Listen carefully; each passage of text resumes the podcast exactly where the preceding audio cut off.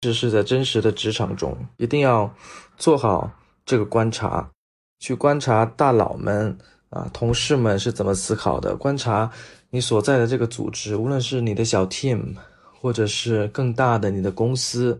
是如何去运作的啊，包括组织与组织之间的关系会是什么样子的，甲方、乙方、丙方之间究竟是怎么样来运转的，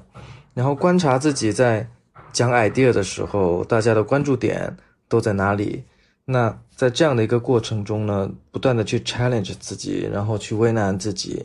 嫌弃自己，吐槽自己，然后慢慢的去成就自己。